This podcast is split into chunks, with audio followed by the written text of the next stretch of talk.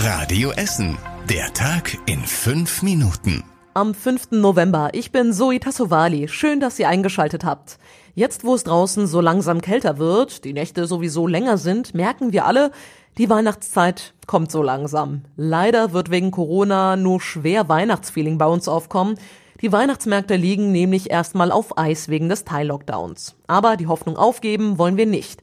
In Steele wird zum Beispiel gerade an Ideen für einen Weihnachtsmarktersatz gearbeitet. Organisator Leon Finger sagte auf Nachfrage von Radio Essen, er plane ein Konzept mit fünf weihnachtlichen Anziehungspunkten. Tim Schröder fasst die Idee zusammen. Im wahrsten Sinne Dreh- und Angelpunkt ist der drehbare Weihnachtsbaum. Er wird gerade schon aufgestellt, dann geschmückt und hoffentlich schnell von Statikern, TÜV und Bauordnungsamt freigegeben, sagt Finger. Parallel dazu wünscht er sich Hütten, die Krippenmotive zeigen und mit QR-Code versehen sind. Quasi eine interaktive digitale Weihnachtsführung. Daneben soll es drei weitere Stände geben. Den Eisenbahncontainer aus dem letzten Jahr, eine Ausstellung mit zwei bis 300 Nikoläusen und eine Hütte, in der man sich als Engel verkleiden kann. Die Ideen müssen aber noch mit den Ämtern abgestimmt werden. Da bleiben wir natürlich dran bei Radio Essen und sagen euch, wenn eine Entscheidung gefallen ist.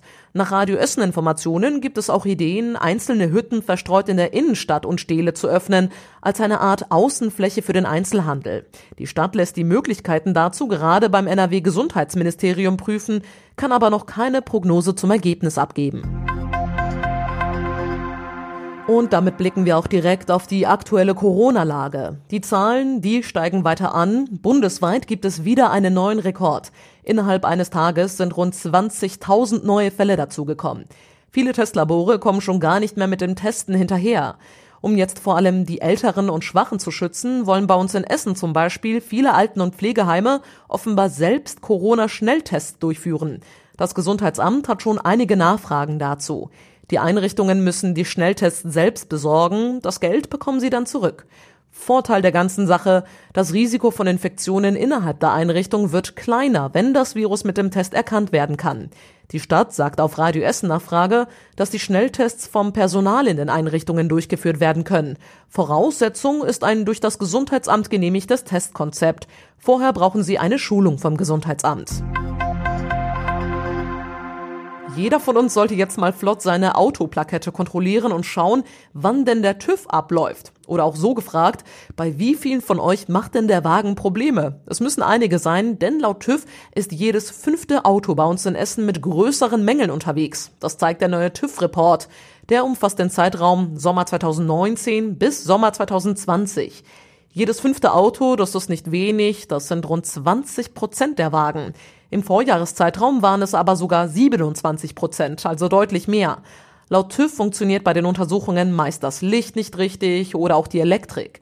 Wer außerdem aktuell noch mit einer blauen Plakette unterwegs ist, sollte mal bald einen Termin machen. Die Plakette ist ab dem nächsten Jahr nämlich gelb. Bedeutet, das Ordnungsamt kann dann unter anderem leichter erkennen, bei wem der TÜV abgelaufen ist. Und das war überregional wichtig. In den USA steht das Ergebnis der Präsidentenwahl immer noch nicht fest. In vielen Bundesstaaten wird noch ausgezählt. Es bleibt ein Kopf-an-Kopf-Rennen zwischen Amtsinhaber Trump und seinem demokratischen Herausforderer Joe Biden. Allerdings liegt Biden in mehreren wahlentscheidenden Staaten weiter knapp vorn. Ihm fehlen nur noch wenige Stimmen zur erforderlichen Mehrheit von 270 Wahlleuten. In Staaten wie Pennsylvania und Georgia ist der zunächst klare Vorsprung von Präsident Trump weiter geschrumpft.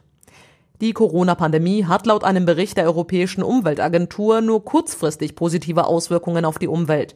Zwar sei in vielen Ländern die Luftqualität besser geworden, dafür steigt aber der Plastikverbrauch enorm liegt am Einwegkunststoff bei Abhol- und Lieferservices oder daran, dass viele Menschen momentan Online-Dinge bestellen. Und zum Schluss der Blick aufs Wetter. Es ist in der Nacht wieder teils locker, teils dichter bewölkt, es bleibt aber trocken und wird wieder deutlich kühler bei um die drei Grad. Es könnte also sein, dass einige von euch wieder morgen früh kratzen müssen, bevor es zur Arbeit geht. Und die nächsten aktuellen Nachrichten aus Essen hört ihr auch morgen früh wieder ab 6 Uhr hier bei Radio Essen natürlich. Jetzt aber euch allen erstmal einen schönen Abend und bis morgen. Das war der Tag in fünf Minuten. Diesen und alle weiteren Radio Essen Podcasts findet ihr auf radioessen.de und überall da, wo es Podcasts gibt.